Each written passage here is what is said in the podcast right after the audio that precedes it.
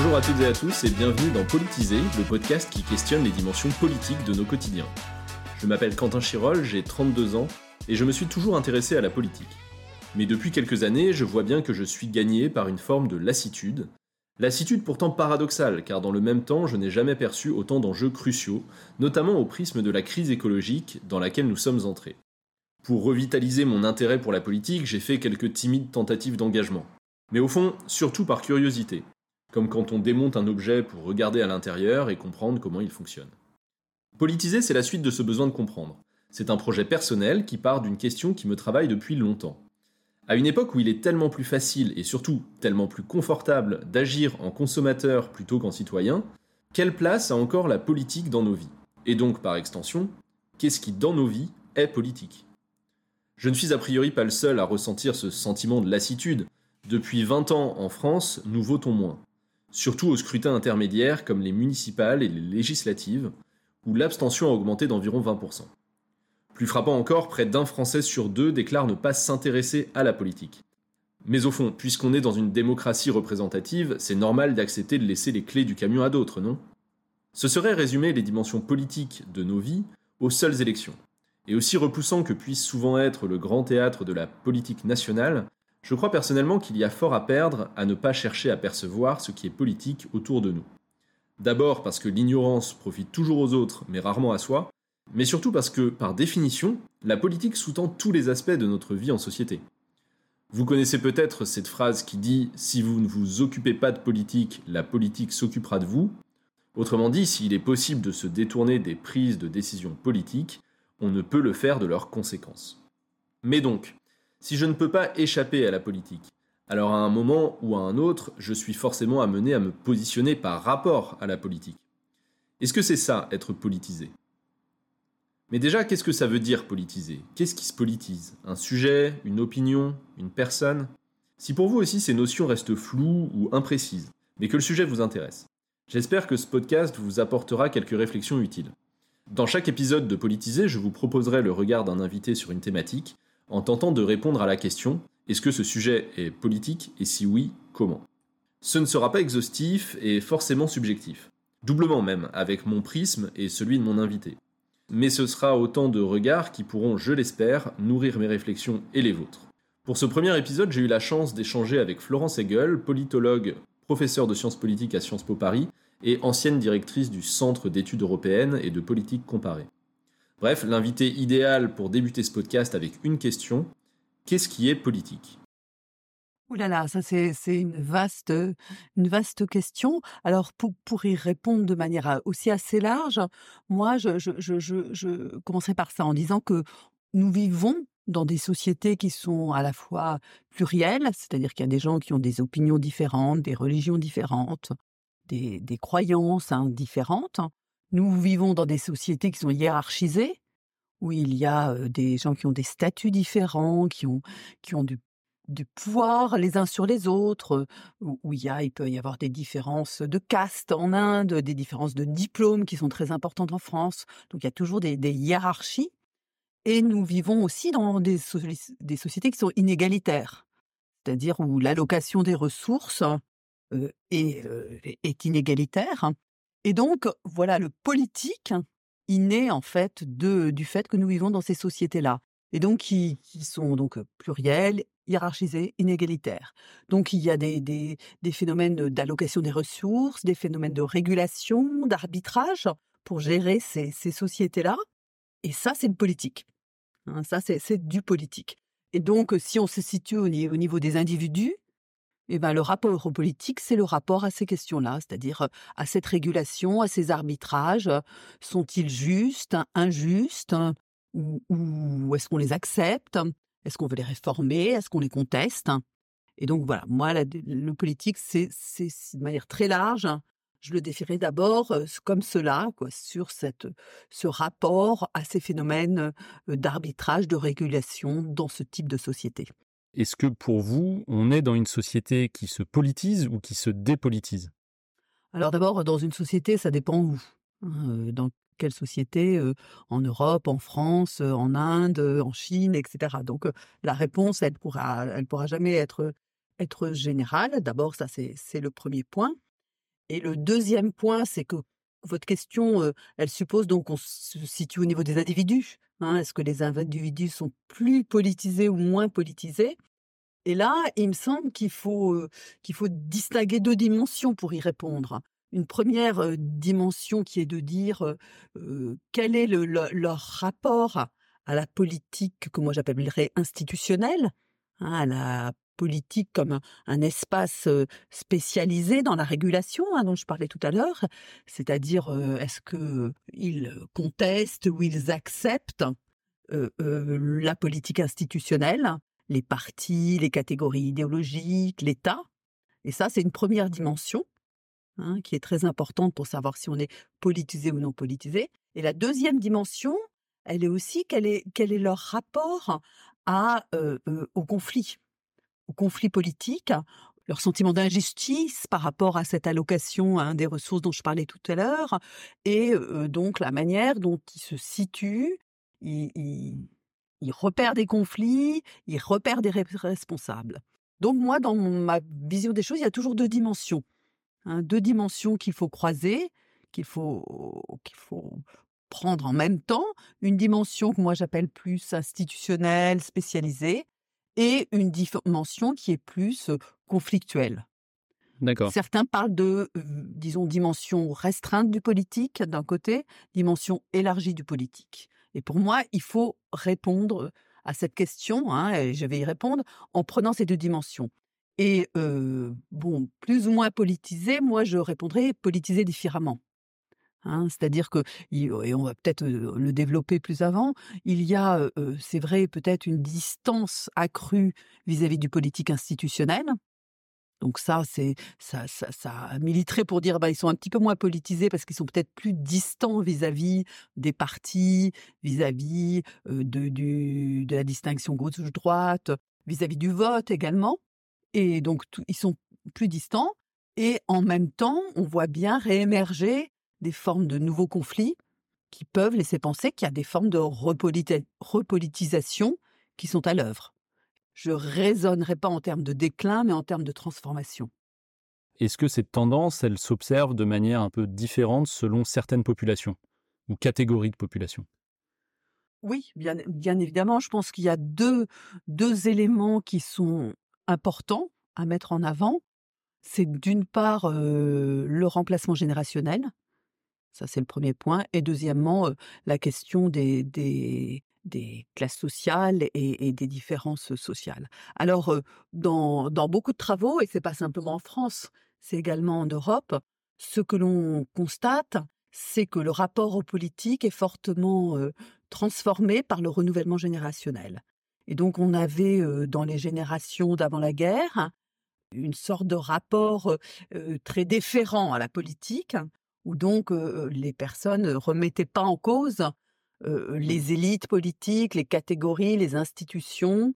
Ils votaient par devoir. Et donc, il y avait cette, cette rapport politique un peu à la fois d'allégeance, de devoir et d'une certaine, certaine conformité au conformisme.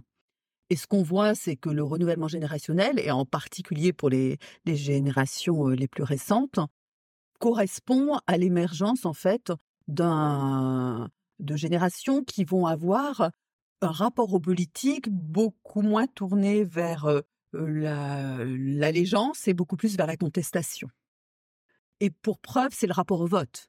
Hein. C'est-à-dire que le rapport au vote qui était absolument central dans les générations plus anciennes et qui était, comme je le disais, vu comme un devoir, est maintenant beaucoup plus périphérique dans le rapport aux politiques des jeunes générations et qui vont moins fonctionner en termes de devoirs. Donc ils vont voter de manière beaucoup plus intermittente quand ils pensent que c'est vraiment important. Et par exemple en France, quand il y a des, des, des, des, élections présidentielles très contestées, ben, ils vont voter, puis le reste du temps, ils ne le feront pas. Hein. donc c'est cette intermittence du vote et le fait qu'ils vont avoir recours à, à d'autres types de, de, de, de participation que la participation électorale dans différents domaines de la vie quotidienne, de, de la manifestation, des pétitions, etc. Quelles sont du coup les conséquences finalement de ces deux tendances, à la fois auprès du rapport à la politique dite restreinte ou élargie, qui évolue? Qu'est-ce que ça change dans la société, par exemple, si on ne vote plus à certaines élections ou si on réinvente d'autres manières de politiser des sujets? Pour finir, en fait, parce que j'ai insisté sur la, dimension générationnelle, je veux juste ne pas oublier de dire que ces différences en, termes de génération, elles, c'est une manière très large de voir les choses, mais à l'intérieur de ces, générations reste une grande différence qui est une différence sociale. Hein, et, en termes à la fois de position sociale et de niveau d'études. C'est-à-dire dire, par exemple, les nouvelles générations sont comme ça, ça veut rien dire. Mmh Derrière, il y a, y a des générations de personnes éduquées et des générations, par exemple, de, de personnes moins éduquées. Et la distance aux politiques, elle va être beaucoup plus forte pour les personnes non éduquées. Et ça, je tiens à le, rappeler parce que s'il y a une loi qui a bien été établie en sciences politiques, c'est bien le fait que les inégalités sociales sont absolument décisives et toujours décisives dans le rapport aux politiques. Sinon, sinon pour, pour, revenir à votre question, alors en termes de conséquences, par exemple, en, France, la baisse de la participation électorale est assez forte par rapport aux autres pays européens. À une exception près, c'est l'élection présidentielle qui reste quand même assez mobilisatrice.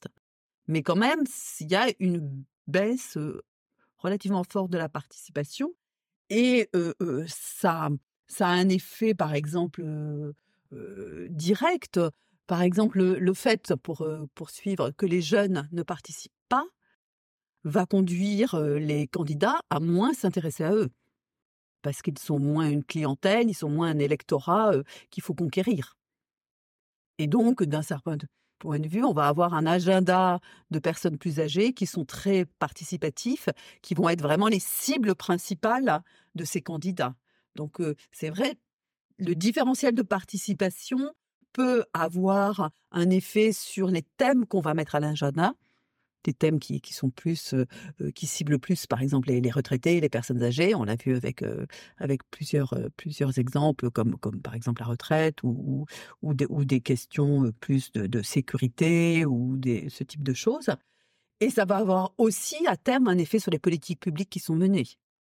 Donc la non-participation électorale, elle, a des effets en chaîne sur le fonctionnement démocratique. Donc ça, c'est un, élément important. Et puis, sinon, du point de vue de, l'autre dimension du politique, c'est-à-dire les phénomènes de repolitisation, on voit quand même émerger depuis plusieurs années des, bien sûr, des, des thèmes qui ont été fortement repolitisés je pense par exemple au, thème du genre, des identités à la fois ethniques, raciales, de genre, qui ont été maintenant très politisées. Et c'est pas simplement en France, hein, c'est un mouvement qui est beaucoup plus large et qui est quand même ce qu'on appelle la politique identitaire, identity politics, hein, qui vient des États-Unis. Et donc ça, c'est tout un mouvement de repolitisation de plein d'enjeux de la vie quotidienne bon, par exemple, les, les, les, violences sexistes et sexuelles sont un exemple de cette repolitisation. Avant, on n'en parlait pas dans le débat politique. Maintenant, c'est au centre avec MeToo. Donc ça, c'est un exemple. Mais je pense qu'on a aussi, bien sûr, hein, c'est très connu, l'exemple de l'environnement également, qui est aussi cet exemple-là, de, de, tout un ensemble de pratiques dans la vie quotidienne qui avant n'étaient pas du tout politisées, qui maintenant le sont et qui, le sont peut-être même de plus en plus. Parce que l'environnement, il y a quelques années, ça avait déjà émergé, mais c'était pas très conflictuel. Hein, tout le monde était disait ah, c'était plutôt un enjeu un petit peu mou et, et consensuel. Et maintenant, parce qu'il a été vraiment politisé, il y a vraiment des pour et des contre. Hein. on le voit avec aussi le mouvement de mobilisation des agriculteurs. Donc, il va être de plus en plus conflictualisé et donc de plus, ça va avoir des conséquences. Est-ce que vous identifiez d'autres moteurs, d'autres causes euh, qui alimentent ce mouvement-là et cette évolution euh, du rapport à la politique?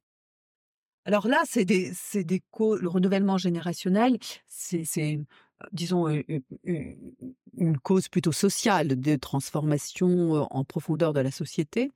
Il y a aussi, bien évidemment, des causes politiques hein, qui, sont à l'œuvre. Hein.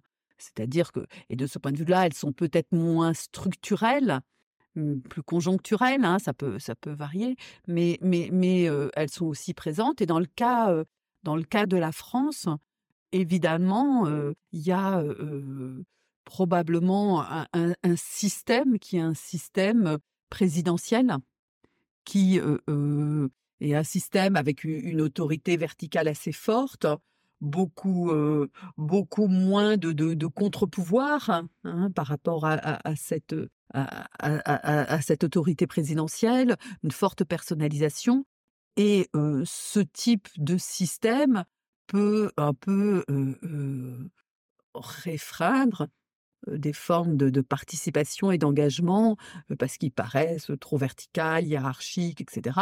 et moins adaptés en fait à, des formes d'engagement plus participatifs. C'est sûr que par exemple dans les pays du nord de l'Europe, globalement la participation est plus importante. On est dans, dans une forme de d'habitude plus forte de participer au niveau local et, et, donc d'avoir cet entraînement et cette mmh habitude et cet apprentissage. En France, pour des raisons de système politique, ce n'est pas le cas. Bon, je fais un petit aparté parce qu'en quelques minutes, Florence Hegel m'a déjà dit beaucoup de choses très intéressantes. D'abord, que ce qui est politique, c'est le rapport que nous avons au conflit, aux arbitrages et à la régulation dans nos sociétés. On peut donc mettre l'étiquette politique sur beaucoup de choses. Mais aussi qu'elle observe deux tendances qui suivent des trajectoires différentes. D'un côté, un intérêt en baisse pour la politique institutionnelle, et de l'autre, un intérêt en hausse pour politiser des sujets de la vie quotidienne qui deviennent donc de plus en plus clivants, comme les questions liées à l'identité ou l'environnement. Elle en identifie trois principaux moteurs, le renouvellement générationnel, les évolutions de la distance aux politiques dans les différentes classes sociales, et la verticalité du modèle politique français. Mais ce qui m'intéresse tout particulièrement, c'est sa présentation limpide d'une conséquence centrale de ce processus. Quand des catégories d'électeurs se détournent du vote, les politiques se détournent de ces électeurs, ce qui forcément ne risque pas de les ramener vers les bureaux de vote. Ce que Florence Hegel appelle un effet de chaîne, c'est un peu le serpent qui se mord la queue. Je ne vais plus voter, je ne suis plus considéré politiquement, donc je ne vais pas voter. Mais reprenons la conversation là où nous l'avons laissée avec une question. Dans ce contexte de recul de l'intérêt pour la politique nationale, comment les nouvelles générations se politisent-elles?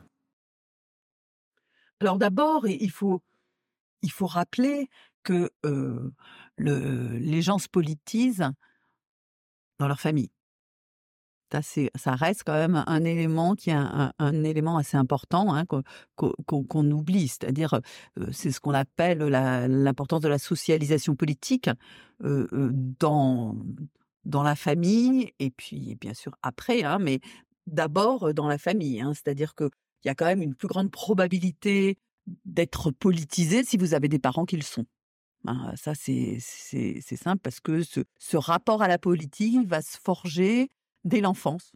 Hein, dans, dans, dans, dans, la famille, avec l'influence du père, de la mère, de la famille élargie. Hein. donc ça, c'est un élément aussi assez central. Hein, et même l'habitude de vote, elle, elle, peut aussi se, se, forger dans la famille. Ça, c'est le premier élément. Mais tout se passe pas, tout n'est pas fini, disons, tout se passe pas dans l'enfance. En, réalité, bien sûr, il y a, d'autres moments où on va se socialiser. Et après, c'est toute la, période de la jeunesse avec, bien sûr, les pères, tous les, réseaux de sociabilité dans lesquels on est, hein, les, les pères, c'est-à-dire les amis, et maintenant de plus en plus les relations nouées par les réseaux sociaux.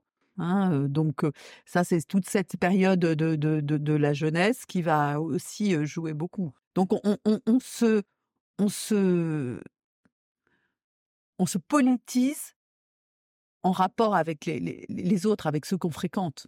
Hein. c'est quand même ça l'essentiel.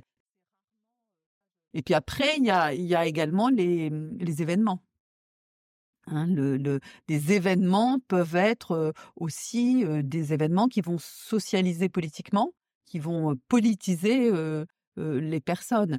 Et c'est vrai que on insiste aussi beaucoup maintenant sur la dimension émotionnelle. C'est-à-dire des événements qui vont pouvoir créer ce qu'on appelle un choc, un choc moral, et avoir, par exemple, un, effet déclencheur. Hein. Et ça, on le voit, on le voit, bon, on le voit dans, dans, dans le, bien évidemment dans, la mobilisation de Black Lives Matter, on le voit dans, dans, les mobilisations autour de MeToo, on le voit dans tout ce qui est environnemental, aux animaux, après Charlie Hebdo, Charlie Hebdo, etc. Donc ça, c'est aussi une, une, une dimension qui est peut-être encore plus importante aujourd'hui qu'elle n'était avant d'une part parce que bon, il y a sur les réseaux sociaux, d'autre part parce que c'est peut-être la, génération à venir est une génération qui, qui accorde encore plus de crédit à, à, ce qu'elle ressent, à ses émotions et, et à ce, ce, type de ressort. Et, mmh. donc, et donc, je pense que voilà, la politisation, elle, elle, peut passer par différents canaux et la famille, les amis, les réseaux et aussi un registre émotionnel qui maintenant est assez important. Mais vous qui justement êtes observatrice du coup de, de, ce qui se passe au niveau politique, comment vous analysez du coup cette forme de contradiction qu'on voit entre des, une génération qui va peut-être être plus touchée, notamment au niveau affectif, par des sujets, donc se politiser autour de ces sujets-là, mais à la fois qui va avoir moins de fidélité d'une certaine manière au principe du vote euh, régulier, d'autant plus que jusqu'à preuve du contraire, notamment en France et, ailleurs, euh, lorsqu'on vote, on élit donc les personnes qui décident des politiques qui sont menées. Donc comment euh, on regarde cette contradiction entre un intérêt peut-être plus fort sur certains sujets, mais une perte d'attractivité des processus qui font ensuite les décisions politiques? C'est un problème aussi de décalage en fait. Hein. je pense que il y a un décalage entre la manière dont on, fait la politique aujourd'hui avec des représentants qui sont des la manière dont ils ont été sélectionnés, leur âge et, et, et leur leurs habitudes, de, dans la manière dont ils cadrent les problèmes, dont ils réfléchissent, et une génération qui est quand même en, en, en train d'inventer quelque chose d'un peu nouveau. Donc, on a, on a cette question du décalage et de, de la non-correspondance entre l'offre et la demande. Ça, c'est pas totalement nouveau. Hein. Je pense que c'est pas un moment exceptionnel. Il y a toujours des, des, des, des éléments comme ça de, de, de, de, de générationnel d'un certain point de vue. Et je, pense que qu'il est d'autant plus fort peut-être aujourd'hui qu'il y a aussi des formes d'accélération du, temps. Hein, hein, les choses se, font plus rapidement et, donc il y a, une sorte de, décalage encore plus fort du, point de vue voilà des, générations. Donc ça, c'est un, élément qui me semble quand même, je sais pas si c'est un paradoxe, quoi. Je veux dire, je pense que c'est c'est la question de l'inadéquation entre l'offre et, la demande, en tout cas chez, chez des, des, des, jeunes générations. Et je pense aussi, c'est aussi, aussi le fait que, ce que je vous disais au début, une partie de nos dirigeants politiques vont s'adresser plutôt aux plus âgés. Et je, dans, dans, mon introduction, et c'est une observation personnelle, mais je dis qu'il me semble aujourd'hui plus confortable euh, et qu'on a une incitation euh, à être dans une posture peut-être plus de consommateur que dans une posture de citoyen. Est-ce que qu'est-ce que vous en pensez de cette, euh, cette comparaison? Oui, oui, je pense que d'un certain point de vue, bon, vous avez raison dans le sens où il y a eu aussi une tentative de faire du citoyen un consommateur également. Hein. Donc quelqu'un ou un supporter ou quelqu'un qui serait simplement à, réagir ou à, à, consommer des personnalités, des opinions et, et, et, et, non pas à agir. Hein, en particulier, par exemple, dans les partis politiques. Hein, pendant pendant un moment, en tout cas dans, certains partis politiques, c'était par exemple, c'est des des tendances qui ont été pas mal travaillées au, au Royaume-Uni avec le blairisme, où justement dans un parti de gauche, il y a eu une mutation avec l'idée que on demandait une participation, mais une participation qui n'était pas très engageante, qui était plus celle d'un consommateur à qui on va on allait demander de, simplement consommer des produits politiques. hein, dans, les campagnes électorales. Donc ça, ça, a modifié fortement les choses et je pense que c'est vrai. Par ailleurs, si je, veux faire une petite pirouette, en tant que consommateur, cette fois économique, on peut faire aussi de la politique. Hein, donc ça, c'est quand même aussi une, des nouveautés hein, dans, dans, les transformations du rapport aux politiques. C'est qu'aujourd'hui, bon, la politique est moins dans l'arène institutionnelle, mais par exemple, elle est beaucoup plus fortement dans les pratiques de consommation. Et, donc, elle prend pour cible le marché et, elle intervient dans, donc avec le boycott, avec tout un, ces, pratiques de consommation engagées. Donc, on est vraiment dans une phase importante de mutation. Et alors justement, on va, on va terminer sur une dernière partie autour des, termes finalement mmh et de ce terme de politiser que j'ai choisi pour ce podcast. Qu'est-ce que ça veut dire pour vous qu'un sujet soit politique? Et est-ce que tout doit ou peut se politiser? Si on en reste au sujet, hein, un, sujet, il est politisé, d'abord, il faut qu'il soit public. Bien sûr, on peut politiser sa vie privée, mais pour que le sujet soit vraiment porté dans l'arène publique, il faut il, faut qu'il y ait une certaine donc publicité et qu'on aille un peu au-delà de, d'une histoire personnelle. Donc ça, c'est c'est cette un peu généralisation et, et, et ça me semble important. Deuxièmement, il faut qu'il y ait cette dimension conflictuelle. Hein. C'est-à-dire que politiser, ça veut dire bah, peut-être faire jouer une opposition entre eux et nous. Donc ça veut dire d'abord construire une identité, une identité collective. Hein. C'est-à-dire que si vous vous politisez en tant que jeune, en tant que femme, en tant qu'immigré, il faut à un moment de dire je parle en tant que, et le en tant que, ça veut dire qu'il y en a d'autres. Hein. Donc ça veut dire commencer à créer un nous. Et il faut pour que ça soit conflictuel, que vous ayez aussi des, formes d'adversaires. Je ne dis pas des ennemis, hein, mais des adversaires, c'est-à-dire contre qui on se bat. Donc il, faut, il faut mettre en jeu des, formes de responsabilité. Et après, ça va être comment on, arrive à l'imposer, à le faire porter par des acteurs politiques. C'est-à-dire avoir des, formes de représentants, de délégués, des porte-paroles, des syndicats, des partis politiques, des mouvements sociaux. C'est intéressant parce que ça veut dire que politiser, c'est pas uniquement une conviction sur un sujet, c'est une action qui permet de le mettre en place. Exactement, c'est un processus en fait. Alors c'est un processus qui peut qui peut se jouer à différentes échelles. On l'a évoqué bon rapidement, ça peut être au niveau d'un individu, ça peut être au niveau d'un groupe, ça peut être même des formes de processus de politisation sur le très long terme, hein, etc. Mais il y a différentes échelles de politisation et il y a également différentes temporalités. On peut, ça peut être très long de construire ça, comme il peut y avoir un événement et, tout d'un coup l'étincelle part et la politisation peut, se faire vite. Hein. C'est un processus à, différents rythmes en, réalité, mais c'est un processus, quoi. C'est-à-dire ça se construit. J'ai lu une phrase sur les réseaux sociaux il n'y a pas très longtemps qui disait je pense pas que c'était l'auteur qui l'avait inventé, mais euh, l'écologie sans la lutte des classes, c'est du jardinage, et le féminisme sans la lutte des classes, c'est du développement personnel. Euh, qu'est-ce qui, sur ces sujets, pour vous, différencie une posture politisée d'une posture qui ne l'est pas? Eh bien, sur, alors là, là la citation, c'est la lutte des classes, donc c'est une version, euh, disons, plus marxiste de, de, de, cette politisation. C'est pas obligatoirement la lutte des classes. Hein. Ça peut être un, conflit qui soit pas un conflit de classe. Ça peut être, par exemple, un, conflit qui soit entre, j'allais dire, les, les, les natifs et les immigrés. Et c'est pas un conflit de classe et c'est quand même de la politisation. Hein. Donc, il n'y a pas qu'une dimension de politisation qui serait le conflit social. Il y en a d'autres.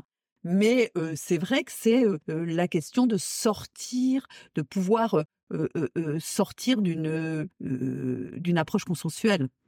Oui, c'est ce que j'allais dire, parce que est-ce que justement ce que ça dit, c'est pas que l'écologie, par exemple, ou le féminisme ont pris une part tellement importante dans les débats de société que émerge presque une forme de consensuel, de consensus autour de ces thématiques qui, les dépolitisent d'une certaine manière Je pense pas qu'on en soit là. Hein. Je pense que justement, ce qu'on, mon, impression, c'est plutôt que ces thèmes, ils sont en, en pleine politisation parce qu'il y a des gens qui, les affrontent, qui, qui, qui, qui se, qui, qui, qui critiquent, qui vont lutter contre les féministes, qui vont lutter contre les écologistes parce qu'ils deviennent peut-être plus importants dans la société, donc ils deviennent plus dangereux, et donc il va y avoir des contre-mouvements.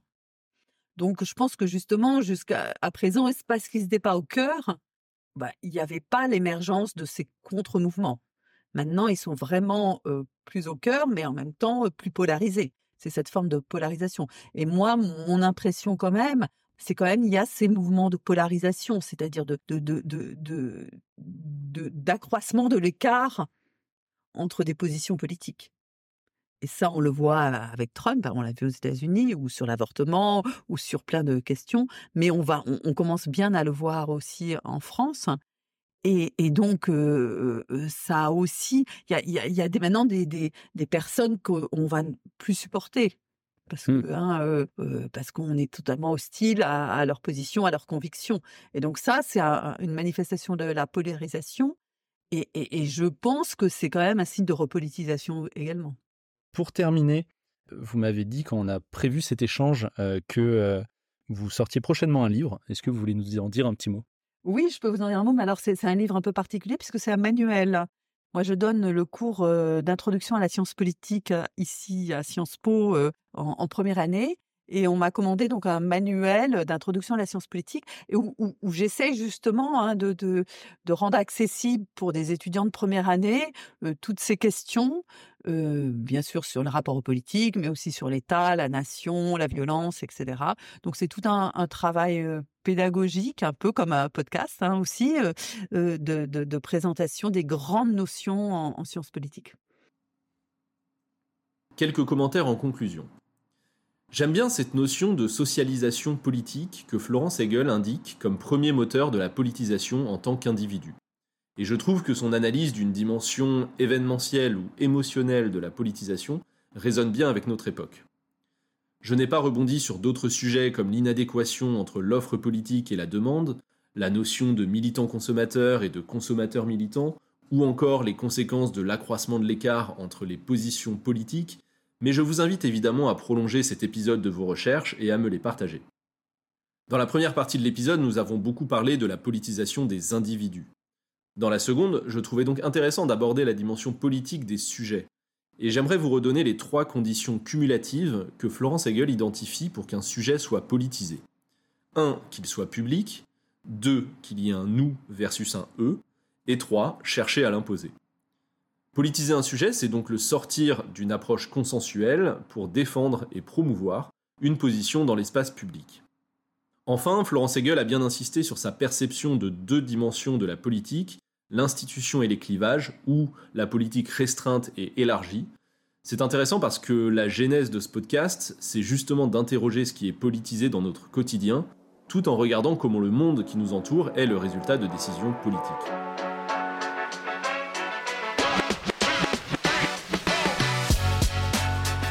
Merci à Florence Hegel de m'avoir accordé cet entretien alors que le podcast n'était pas encore lancé.